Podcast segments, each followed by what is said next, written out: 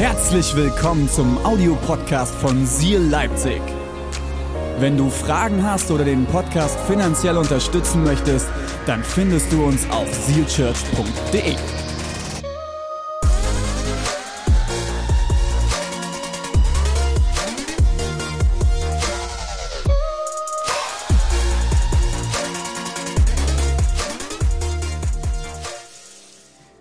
Ich freue mich unglaublich auf die Predigtserie dieses Jahr. Wir predigen eine Serie, die sich nennt Immanuel, Gott mit uns.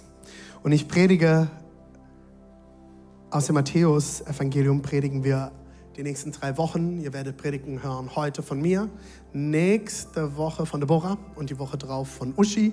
Und äh, Uschi und Deborah und ich reisen durch die Standorte die nächsten drei Wochen und sind überall präsent. Und ähm, ihr bekommt heute die erste rohe, reine Predigt von mir.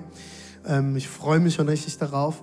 Und uns wird die Bibelstelle Matthäus 1, 23 begleiten über die nächsten Wochen. Daraus ist diese Predigtserie entstanden. Und Matthäus, du darfst gerne mal die Matthäus-Stelle anzeigen. Danke, Matthäus. Ähm, Matthäus sitzt am Computer und hat nicht dieses Evangelium geschrieben. Das war sein Namensvetter vor einigen tausend Jahren. Die Bibel, Matthäus 1, 23. Die Jungfrau wird schwanger werden und einen Sohn zur Welt bringen. Den wird man Immanuel nennen. Immanuel bedeutet, Gott ist mit uns. Gott mit uns. Gott ist mit uns. Immanuel. Das ist das, was Jesus damals schon über seinem Leben stand, bevor er geboren wurde. Das ist das, was über seinem Leben ausgerufen wurde. Gott mit uns.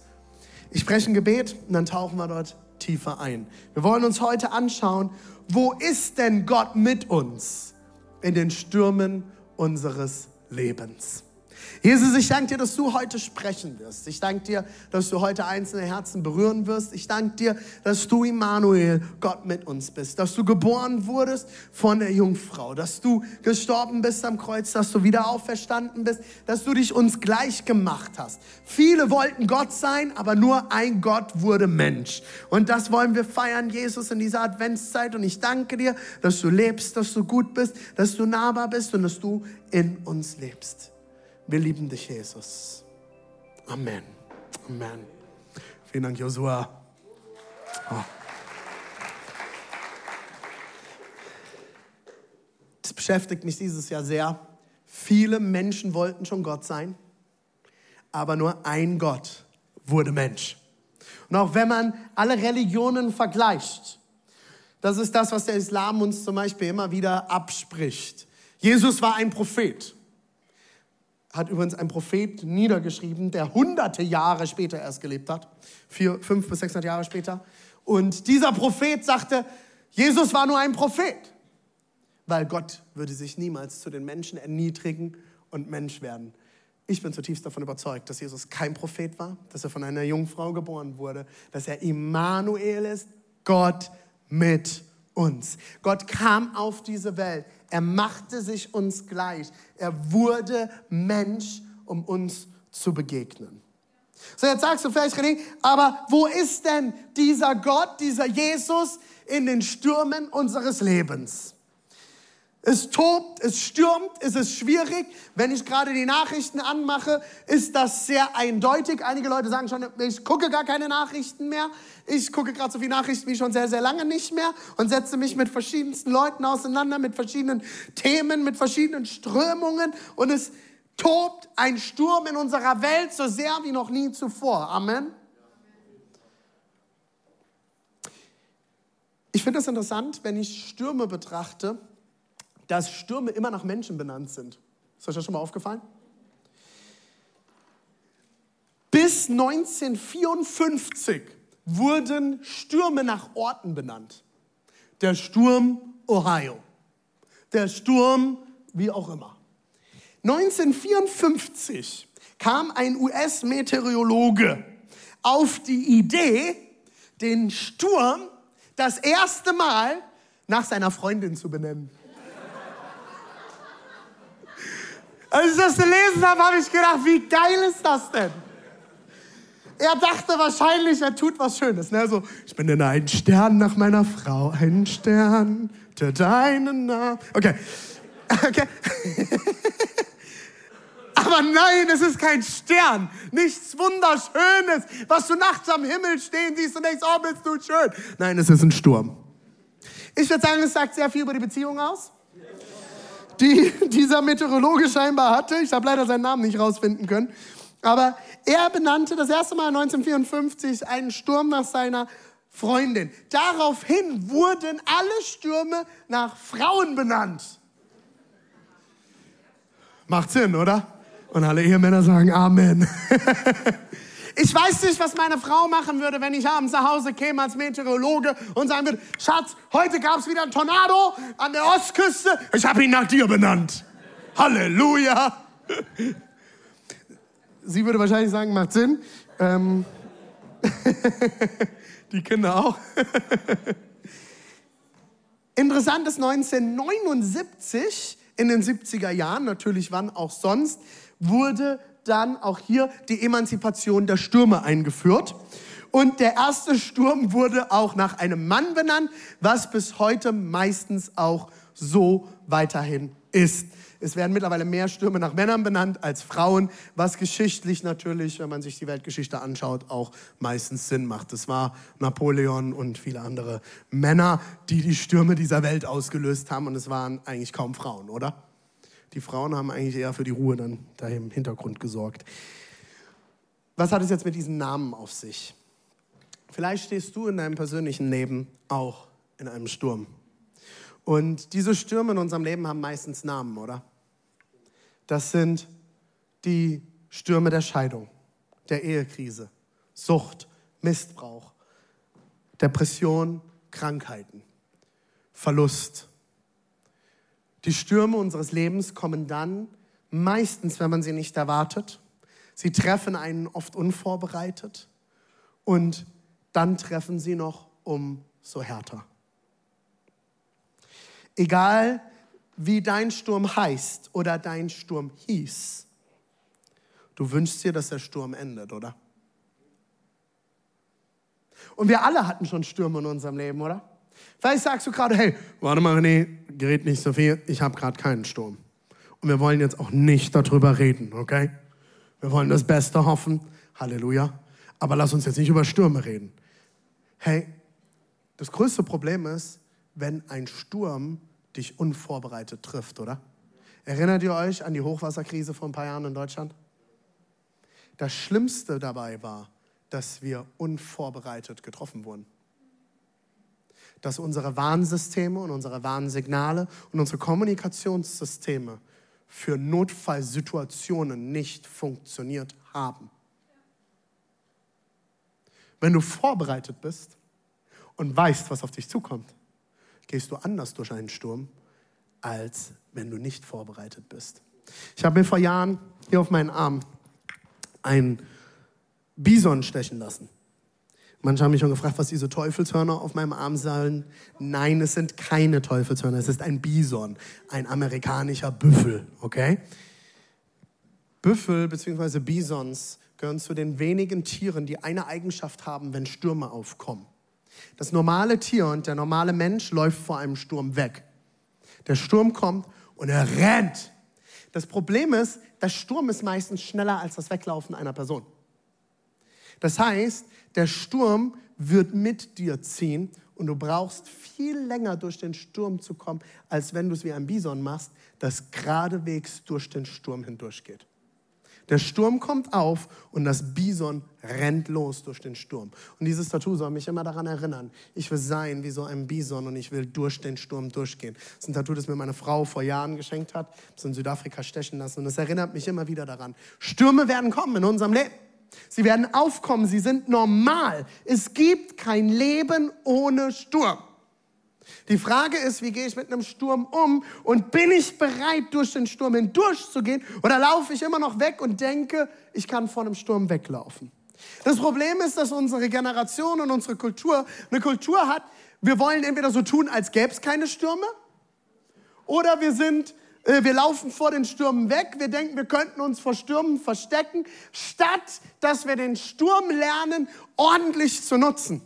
Was passiert, wenn Bäume in einem Sturm stehen? Die Wurzeln werden gestärkt. Die Frage ist, willst du vor Stürmen weglaufen oder bist du bereit zu lernen, einen Sturm zu nutzen? Die Frage ist nicht, welcher Sturm kommt, sondern wann kommt der Sturm und wie gehst du mit dem Sturm um. Und ich verrate dir zum Anfang eine ermutigende, ein ermutigendes Geheimnis, okay? Eins. Stürme enden. Stürme enden. Vielleicht scheint es dir manchmal so, als würde der Sturm niemals enden. Das ist normal. Aber vielleicht schreibst du dir jetzt irgendwo groß auf und klebst dir das an deinen Spiegel. Dieser Sturm wird vorübergehen. Auch dieser Sturm wird vorübergehen. Aber ich habe doch gerade keinen Sturm. Klebst dir an den Spiegel, der Sturm wird kommen. Und in dem Moment hast du es dir eingefleischt und weißt, auch dieser Sturm wird vorübergehen. Wenn ihr gerade kämpft in eurer Ehe, dann geht nicht in Deckung, lauft nicht weg, legt euch nicht hin, sondern geht durch. Auch egal, wie das Ganze ausgeht, geht durch. Lauf nicht weg. Gib nicht einfach kampflos, kampflos auf der Sturm wird vorübergehen. Lass nicht zu in all diesen Stürmen. Lass nicht zu, dass ein Sturm dich an der Gegenwart Gottes zweifeln lässt. Matthäus, das war dein Stichwort? Ah, here we go. Lass nicht zu, dass ein Sturm dich an der Gegenwart Gottes zweifeln lässt. Immer wieder kommen wir in Stürme und wir fangen an, Gott zu verurteilen oder uns zu fragen, wo ist Gott eigentlich hier? Ich will dir heute diese Message über allem mitgeben. Lass nicht zu, dass ein Sturm dich an der Gegenwart Gottes zweifeln lässt. Wir wollen uns die Story jetzt anschauen von einer Truppe von Männern, die auf einem Schiff unterwegs ist. Einer dieser Männer ist Paulus. Paulus war ein sehr, sehr wichtiger Mann im Neuen Testament, in der Apostelgeschichte.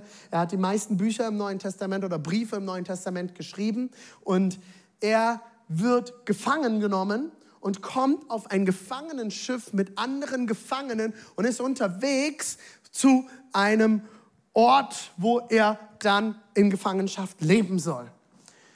Folgendes passiert unterwegs. Wir lesen das in Apostelgeschichte 27, Vers 20. Tagelang sahen wir weder Sonne noch Sterne.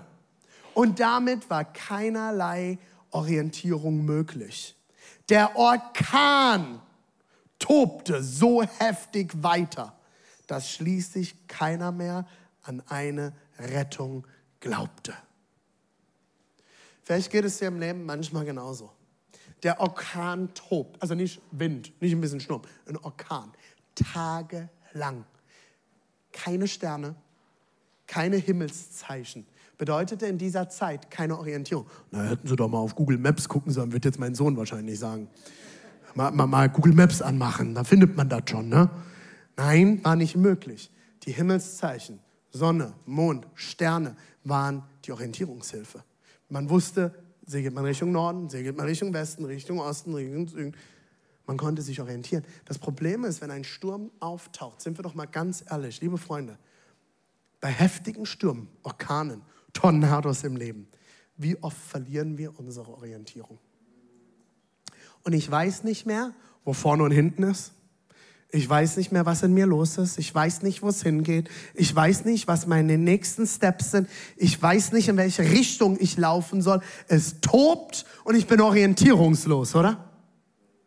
Genauso ging es diesen Männern auf diesem Schiff. Und das große Problem ist, wenn ich keine Orientierung mehr habe. Ach, jetzt habt ihr hier noch von Deborah vom letzten Mal. Ich hätte doch gerne einen Strich. Zack. Das ist doch, warte mal. Hm, nee, verkehrt. So dann den. Jetzt habe ich wahrscheinlich wieder alles kaputt gemacht. Orientierung. Ja, siehst du, jetzt bin ich auf der Schere. So ein Mist. Mach das mal hier, reparier das mal bitte. Matthäus, reparier mal. Mach mal die Schere weg. Ja, da, was muss man da drücken? Aha, ja. Schere weg, jawohl. Und dann auf Strich, kein Pfeil, normalen Strich. Danke. So, Orientierung. So, wenn der Orkan tobt und ich keine Orientierung mehr habe, dann passiert Folgendes. Dann glaube ich nicht mehr, dass Rettung noch möglich ist. Und ich würde heute sagen, das ist normal in solchen Momenten. Du wirst in Zeiten kommen in deinem Leben. Und ich kenne es nur, so, nur zu gut. Einige von euch wissen das und ich will die Geschichte nicht komplett aufrollen. Aber ich bin durch sehr, sehr schwere Jahre gegangen durch meine äh, chronische Magen-Darm-Krankheit Morbus Crohn.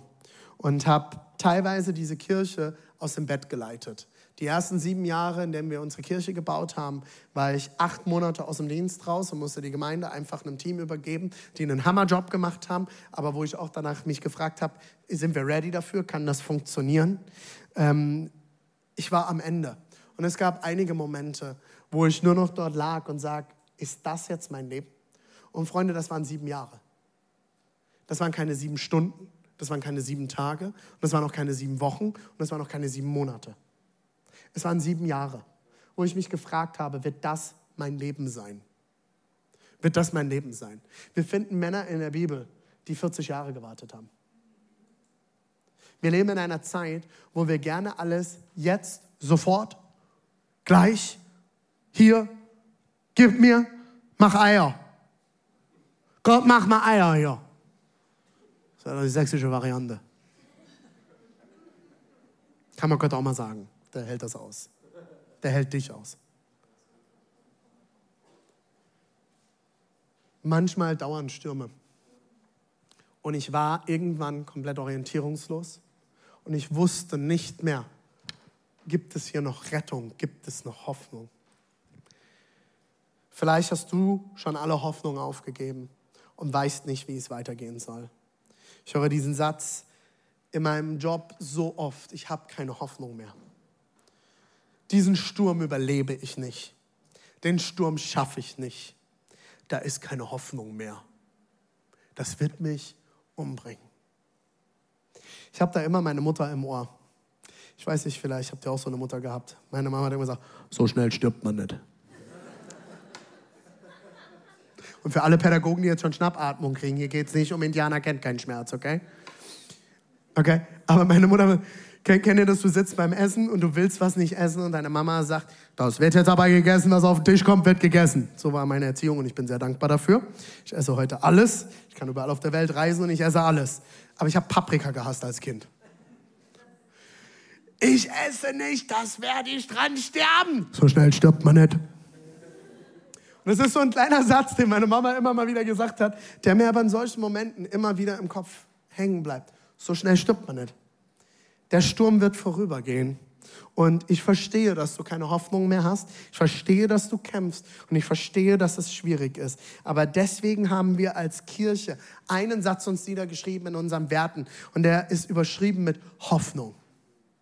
Hoffnung ist einer unserer Werte als Kirche. Wir wollen eine Kirche voller Hoffnung sein. Was, wie haben wir das definiert in unseren Werten? Und ihr findet das, wenn ihr heute eine Welcome Back bekommen habt, im Jahresbericht. Ihr findet in unseren Visionspaper in eurem Jahresbericht. Dort steht, mit und durch Gott ist alles möglich. Das ist unsere ewige Hoffnung. Wir wollen hoffnungsvoll sein. Wir wollen auf Gott hoffen, weil er ist Gott und ich bin Mensch. Und er ist über mir und dadurch, dass ich in einem Sturm stecke, das darf nicht definieren, wie ich Gott sehe, sondern mein Gott sollte definieren, wie ich meinen Sturm sehe. Dein Gott sollte definieren, wie du deinen Sturm siehst. Dein Gott sollte definieren, wie du durch den Sturm gehst. Dein Gott sollte definieren, wie der Sturm enden wird.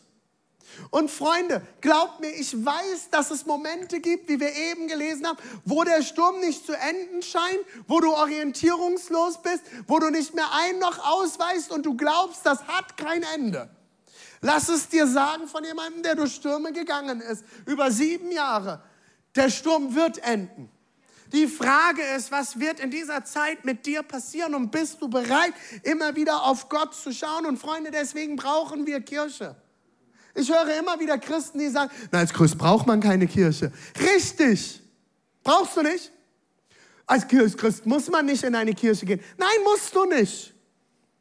Musst du nicht. Aber ich glaube, am Ende ist es gut für dich. So wie Paulus schon sagt, nicht alles ist gut für mich. Dir ist alles erlaubt, aber nicht alles ist gut für dich. Du kannst alles machen. Du kannst als Christ alleine leben. Du kannst dich in einem Keller einschließen. Du kannst auch Christ sein, ohne Bibel zu lesen. Du kannst Christ sein, ohne zu beten. Du kannst vieles als Christ sein.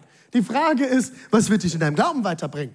Die Frage ist, worin wirst du wachsen? Die Frage ist, wie wirst du mit Stürmen umgehen, wenn du als Christ alleine unterwegs bist? Naja, aber muss ich dafür sonntags in den Gottesdienst gehen? Ich glaube, dass es hilfreich ist, sonntags in einem Gottesdienst zu sein, wo ich positive, gute Lieder singe, wo ich Dinge über mein Leben proklamiere, wo es einen bekloppten Pastor gibt, der mir die Wahrheiten zubrüllt. Und sind wir doch mal ehrlich, manchmal muss ich es laut hören. Also vielleicht geht es nur mir so. Wenn du sie mal leise hören willst, kann ich andere Gemeinden empfehlen.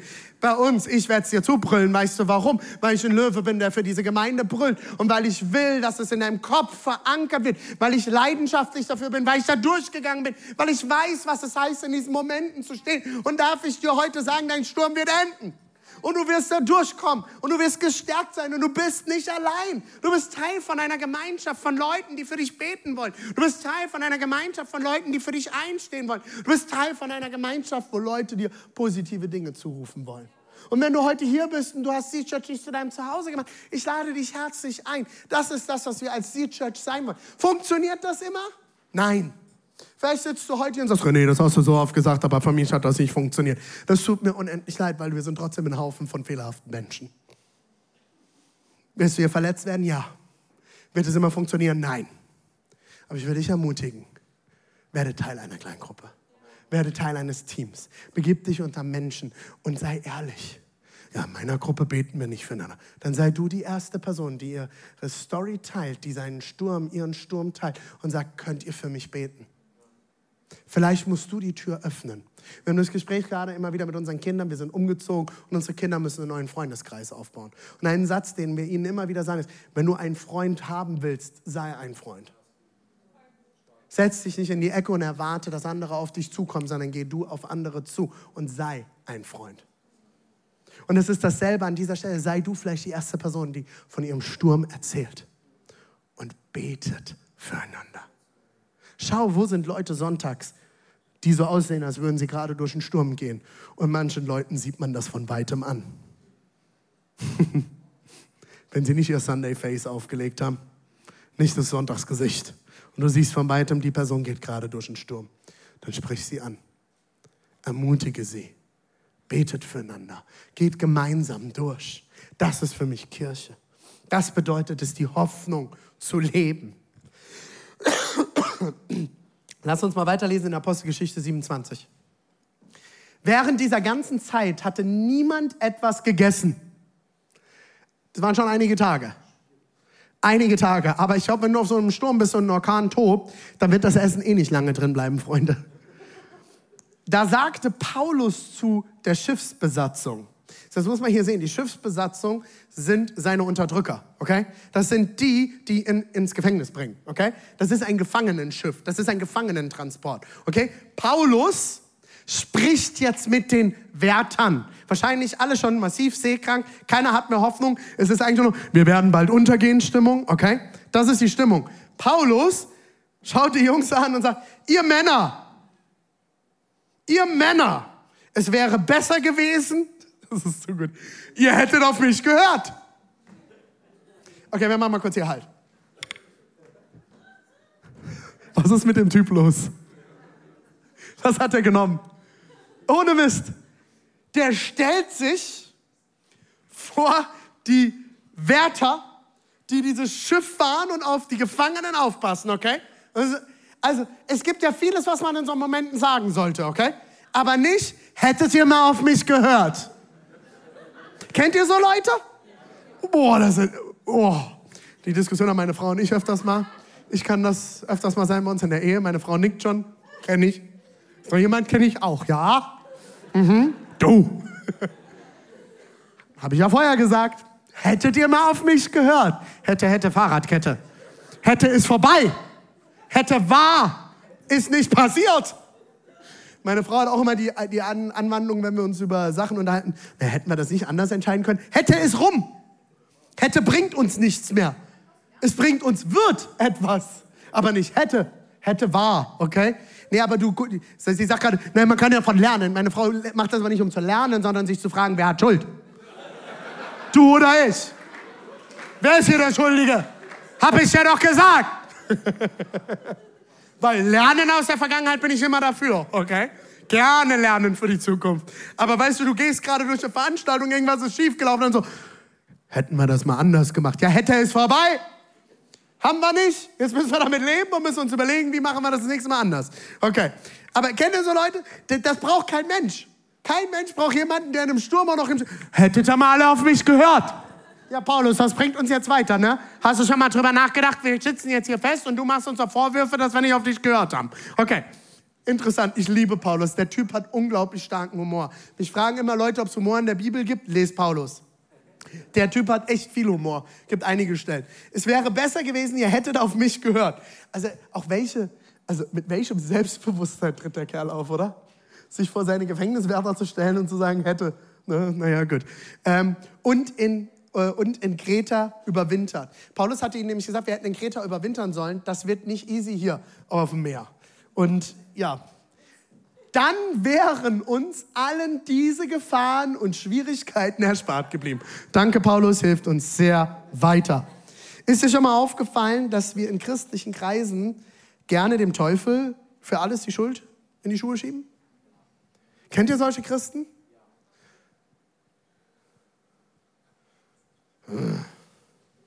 Die strengen mich sehr an. Das sind sehr, sehr anstrengende Gespräche.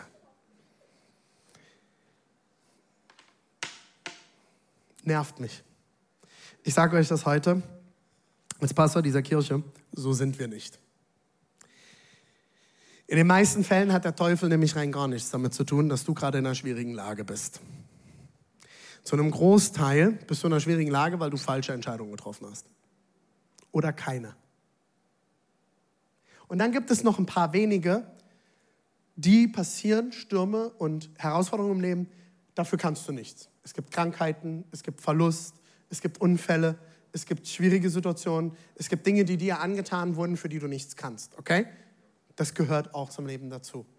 Aber ein Großteil ist nicht des Teufels Problem, sondern dass du dein Budget nicht ordentlich gemacht hast und deswegen jetzt im Minus bist dass du versucht hast, bestimmte Dinge in deinem Leben durch Substanzen zu betäuben, mit denen du es besser nicht hättest betäubt? Dass du Dinge getan hast, die du besser nicht getan hättest? Oder mein Lieblingsding, liebe Generation Z, hört mir mal kurz zu. Keine Entscheidungen zu treffen, ist auch eine Entscheidung zu treffen sich wie ein Käfer auf den Rücken zu legen und die Beine nach oben zu strampeln und zu warten, dass Mama kommt und euch umdreht, ist vorbei.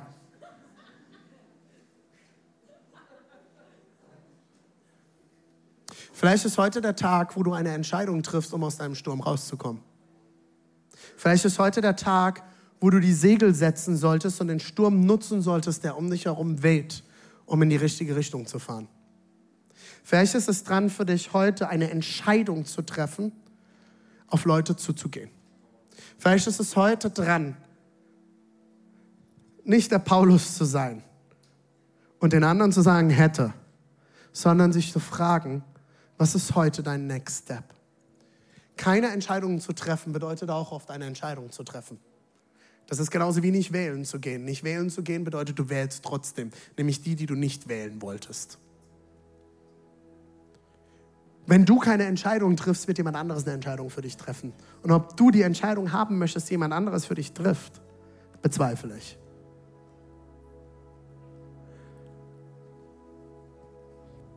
Oft ist es nicht des Teufels Schuld, sondern dass du eine schlechte oder falsche Entscheidung getroffen hast. Manchmal will Gott uns aus dem Sturm holen, aber wir erlauben ihm nicht, uns aus dem Sturm zu retten, weil wir ja selbst schuld dran sind. Vielleicht gehörst du zu der Gruppe, dass du heute da sitzt und du sagst, ja René, das ist jetzt auch gesagt, ich bin schuld. Ja. Ich glaube an Gnade. Gnade bedeutet, ich bekomme etwas, was ich nicht verdient habe. Vielleicht bist du heute hier und du hast Fehlentscheidungen in deinem Leben getroffen und deswegen bist du in Schulden. Vielleicht hast du Fehlentscheidungen getroffen in deinem Leben und stehst in deiner Ehe deswegen an bestimmten Stellen. Vielleicht hast du Fehlentscheidungen getroffen und stehst in deinem Business an bestimmten Stellen. Vielleicht hast du Fehlentscheidungen getroffen und hast deswegen gerade keine Arbeit. Vielleicht hast du Fehlentscheidungen getroffen und stehst an bestimmten Stellen in deinem Leben gerade deswegen in Stürmen. Lass dir eins von mir gesagt haben, Gott ist immer noch der gleiche. Gott ändert sich nicht, weil du eine Fehlentscheidung getroffen hast.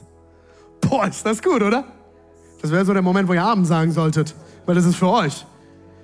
Gott wird sich nicht verändern, weil du eine Fehlentscheidung getroffen hast im Leben. Oh, drei Leute sind überzeugt, die anderen fühlen sich ertappt. Freunde, Gott ändert sich nicht. Er ist gestern, heute und morgen immer noch der gleiche.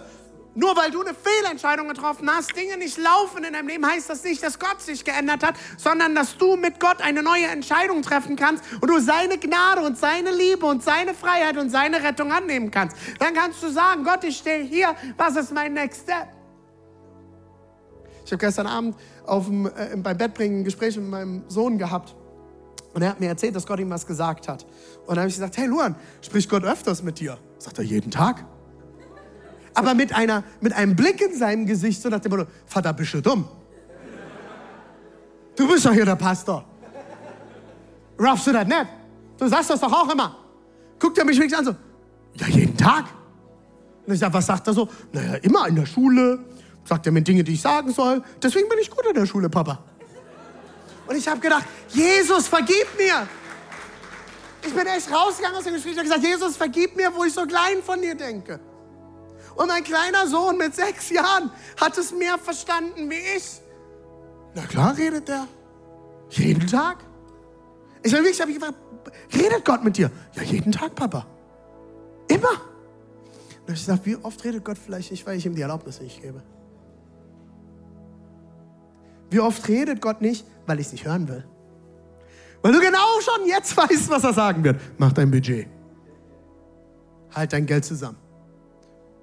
Gib deinen Teil. Bring deine Beziehung in Ordnung. Du weißt vielleicht schon ganz genau, was Gott dir sagen wird. Gottes Gnade wird immer die gleiche bleiben und sie ist jeden Tag neu. Auch für dich. Auch nach Fehlentscheidungen. Das ist das Schöne. Ich habe letztens ein Gespräch mit jemandem geführt und es war ein bisschen herausfordernd, weil er eine Enttäuschung in der Kirche erlebt hat, wegen Entscheidungen, die getroffen wurden und er wurde verletzt davon. Da habe ich ihm gesagt, es tut mir unglaublich leid, dass du verletzt wurdest. Das wird aber immer wieder passieren. Und ich lade dich ein, heute mit mir die Entscheidung zu treffen, der Person zu vergeben. Und dann sagt er in dem Gespräch, ja, aber was ist, wenn das wieder passiert? Dann habe ich ihn angeguckt und gesagt, das wird wieder passieren. Nein, einen Fehler macht man einmal und dann nie wieder. Da habe ich gesagt, das ist hart. Du tust mir sehr leid. Wenn du unter diesem Druck im Leben läufst, ich befreie mich davon. Mich wirst du damit nicht unter Druck setzen. Ich sage dir, ich werde dich eventuell wieder verletzen, eine andere Person wird dich verletzen. Die Person, die dich das letzte Mal verletzt hat, wird dich vielleicht mit demselben Ding wieder verletzen. Ich sage, heirate besser nicht. Oh, da waren einige, die gerade genickt haben. Einige waren, oh ja, das war der Moment. Hast du gehört, Schatz? Muss man wieder vergeben.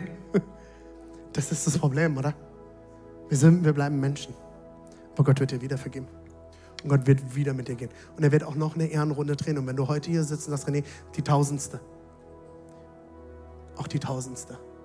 Seine Gnade ist jeden Tag neu. Gib ihm die Erlaubnis, zu dir zu sprechen. Gib ihm die Erlaubnis, in dein Leben zu sprechen. Gib ihm die Erlaubnis, sag Jesus, ich will deine Stimme heute noch hören, was du für mich bereit hast. Und ich glaube, einige von euch haben Gott noch nicht die Erlaubnis gegeben. Ich sage das immer wieder, wenn ich über den Heiligen Geist und über Jesus spreche. Er ist ein Gentleman. Er wird nur so weit gehen, wie du ihm die Erlaubnis gibst zu gehen. Weil er hat dich nicht als Marionette geschaffen, sondern für Freiheit. Lass nicht zu, dass ein Sturm dich an der Gegenwart Gottes zweifeln lässt. Gott ist genauso da, auch wenn du mitten im Sturm stehst. Apostelgeschichte 27, 22, wollen wir kurz noch mal weiterlesen. Doch jetzt bitte ich euch, sagt Paulus, eindringlich, gebt nicht auf. Er ist nicht nur bei der Verurteilung geblieben, er ermutigt noch, okay? Okay? Hättet ihr nur mal auf mich gehört, aber Achtung, bitte gebt nicht auf. Leute, das ist so genial. Die Bibel ist so real.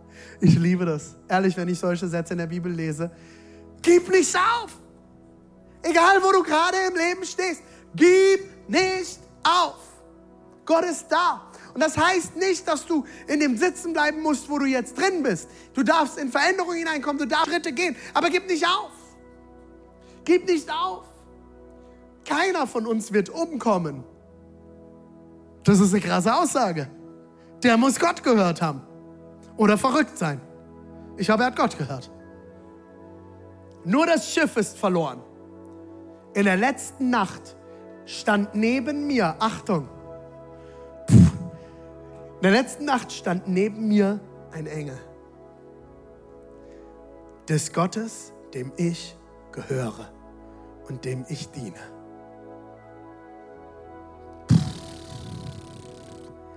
Das ist krass, oder?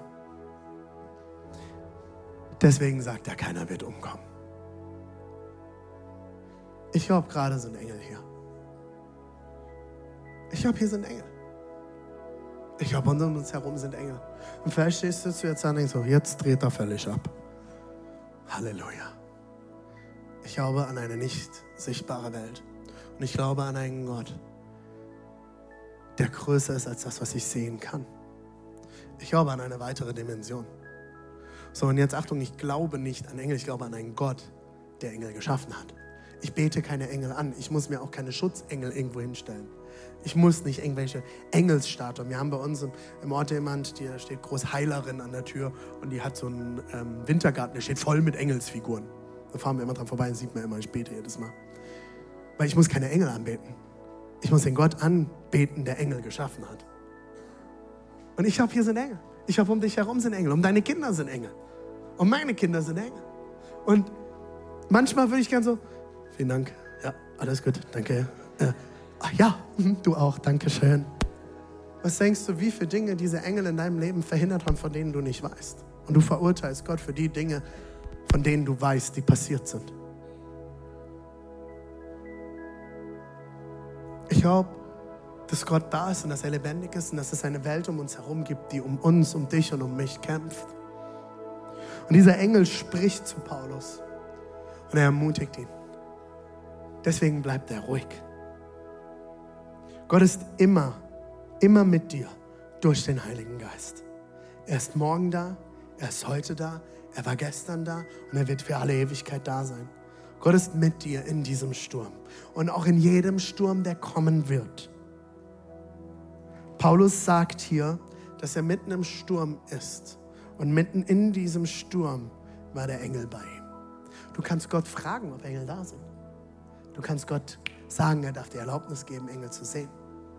Hast du schon mal Engel gesehen? Ich habe Engel gesehen. Ich habe gesehen, wie Gott bei Veranstaltungen, die wir hatten, Engel postiert hat an Eingängen. Wenn ihr, du bist ein Freak, ja, Halleluja. Weil ich an einen Gott glaube, der größer ist. Und das ist verrückt in dieser Zeit, Freunde. Und Leute erklären mich für verrückt. Aber sonst würde ich das alles hier nicht machen. Dann würde ich nicht hier stehen. Wenn ich das nicht glauben würde, würde ich das hier nicht machen. Dann wären wir nicht vor elf Jahren hierher gezogen. Dann hätten wir was anderes gemacht. Zehn, zehn Jahre. Dann hätten wir was anderes gemacht. Aber weil ich das glaube, bin ich hier. Und deswegen predige ich heute zu euch. Lass nicht zu, dass ein Sturm dich von der Gegenwart Gottes, an der Gegenwart Gottes zweifeln lässt. Lass es nicht zu. Nur weil ein Sturm tobt, heißt es nicht, dass Gott nicht da ist. Die Frage ist, machst du dir bewusst, dass er mit dir ist in diesem Sturm? Im 2. Timotheus 4, Vers 16 schreibt Paulus an einen seiner Lehrlinge, den lieben Timotheus. Er war wahrscheinlich zwischen 16 und 20 Jahre. Er schreibt, bei meiner ersten Gerichtsverhandlung stand mir niemand bei.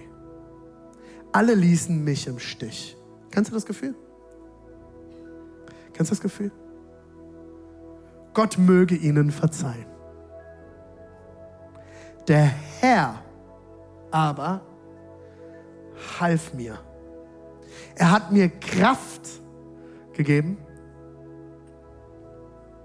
sodass ich selbst an diesem Ort die rettende Botschaft von Jesus verkünden konnte und Menschen aus aller Welt sie hörten. Er hat mich vor dem sicheren Tod bewahrt.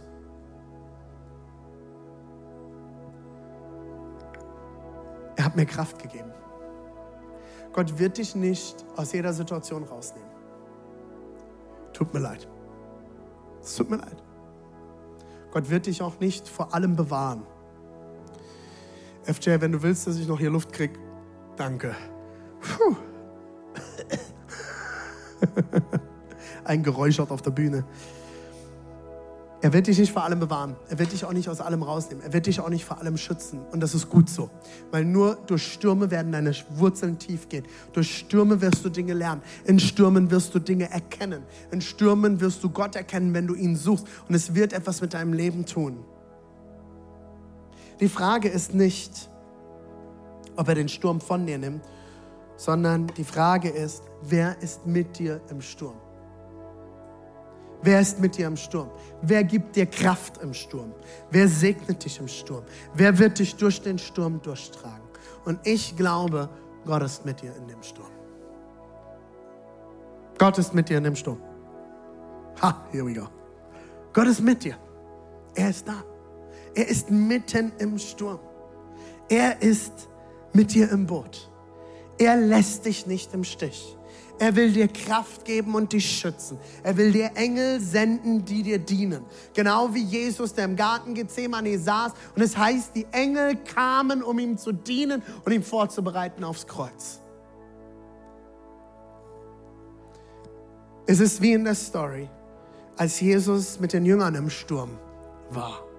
Er war mit seinen zwölf Jüngern auf einem Boot und ein riesiger Sturm kam auf und er pennte. Und die Jünger sind ausgerastet. Wir werden umkommen. Wo ist eigentlich Jesus? Der pennt. Und dann haben sie ihn geweckt. Und Jesus steht auf und schaut den Sturm an. Und es heißt dort, er ruft einfach nur, still! Und der Sturm wurde still. Und das Interessante ist, die Wortwurzel, wo hier still steht, heißt auch so viel wie Friede. Friede kam. Ein Wort von Jesus hat gereicht, um den Sturm zu stillen. Um den Sturm zu stillen. Und deswegen konnte er schlafen. Er ist mit im Boot. Und ein Wort von Jesus kann alles verändern. Und Freunde, das ist das Weihnachtswunder. Das ist Immanuel, Gott mit uns. Nichts anderes. Das ist das Weihnachtswunder. Das ist das, warum wir auch nach 2000 Jahren immer noch Weihnachten feiern. Das ist das, warum wir als Kirche existieren. Das ist das, warum wir immer noch hier sind. Immanuel, Gott mit uns. Und das will ich dir heute zusprechen. Gott mit dir. Gott ist da. Er sieht dich. Er will dich. Er braucht dich. Er hat sich für dich entschieden. Frieden ist nicht die Abwesenheit eines Sturmes. Frieden, Frieden findet man in der Gegenwart Jesu. Frieden ist nicht die Abwesenheit eines Sturmes. Frieden ist die Anwesenheit von Jesus. Wenn er da ist, kann Frieden einkehren in den größten Stürmen. In anderen Worten, Paulus, du kannst hier gerade nicht untergehen. Ich habe noch größere und wichtigere Kämpfe als diese für dich vorbereitet. Ihr werdet nicht untergehen, weil ich habe noch Größeres vorbereitet. Solange du noch nicht tot bist, hat Gott noch einen Plan für dich. Gib nicht auf. Gib nicht auf. Wenn du heute hier bist, wenn du heute zuschaust, wenn du später den Podcast siehst, wenn du jetzt gerade noch zuschaust, gib nicht auf, Gott hat noch einen Plan mit dir. Gott wird das, was du in diesem Sturm lernst, nutzen, um andere durch ihre Stürme zu helfen. Gott wird das, was du in diesem Sturm, Sturm lernst, nutzen, um andere durch ihre Stürme hindurchzuhelfen. Wenn du aus Schulden gekommen bist, kannst du Menschen helfen, aus Schulden zu kommen. Wenn du mit Sucht, Depression oder anderen Dingen gekämpft hast, kann Gott dich nutzen, um andere dort rauszuholen. Wenn du mit Alkoholismus kämpfst, steh auf und treff heute eine Entscheidung. Gott will dich nutzen für Größeres. Und ich schließe mit Apostelgeschichte 27, Vers 25. Deshalb habt keine Angst. Ich vertraue Gott, sagt Paulus den Leuten. Es wird sich erfüllen, was er mir gesagt hat. Mein Glaube ist nicht gebaut auf das, was ich sehe, sondern auf das, was Gott mir sagt. Nee, ich schließe mit Psalm. Psalm 46, den lasse ich euch jetzt noch nicht, den, kann ich euch nicht vorenthalten. Damit schließe ich. Gott ist unsere Zuflucht. Er will deine Zuflucht sein. Lauf nicht weg, versteck dich nicht, versteck dich bei deinem Herrn. Er will dir Zuflucht geben. Und er ist deine Stärke. Ein bewährter, das finde ich so genial, ein so tolles altes deutsches Wort. Ein bewährter Helfer. Der hat Prüfungen überstanden. Der ist sicher. Auf ihn kannst du dich verlassen. In den Zeiten der Not. Darum fürchten wir uns nicht. Und das ist so gut, Leute. Darum. Aus diesem Grund. Nicht wegen einem alten Buch, nicht weil ich irgendeine Geschichte gelesen habe, sondern weil Gott Zuflucht ist, weil Gott Stärke ist und weil er ein bewährter Helfer ist. Deswegen fürchten wir uns nicht. Selbst wenn die Erde bebt, das ist genial. Die Berge wanken. Oh mein goodness. Und in den Tiefen des Meeres versinken. Gottes Zuflucht, Gottes Stärke. Und er ist ein bewährter Helfer. Lasst nicht zu, dass ein Sturm dich in der Gegenwart Gottes, an der Gegenwart Gottes zweifeln lässt. Lass es nicht zu. Das ist das Weihnachtswunder. Immanuel, Gott mit uns. Lass es nicht zu. Frieden ist nicht die Abwesenheit eines Sturmes. Frieden findet man in der Gegenwart Jesu. Lass uns gemeinsam aufstehen. Ich werde ein Gebet sprechen. Und dann wird die, die Band etwas singen. Und du kannst mitsingen, du kannst es dir zusingen lassen, du kannst es auf dich wirken lassen. Ich werde dann nochmal nach vorne kommen. Und wenn du heute hier bist und du willst diesen Gott kennenlernen, du hast ihn noch nie kennengelernt, will ich dir dann die Chance geben, diesen Gott kennenzulernen. Lass uns beten.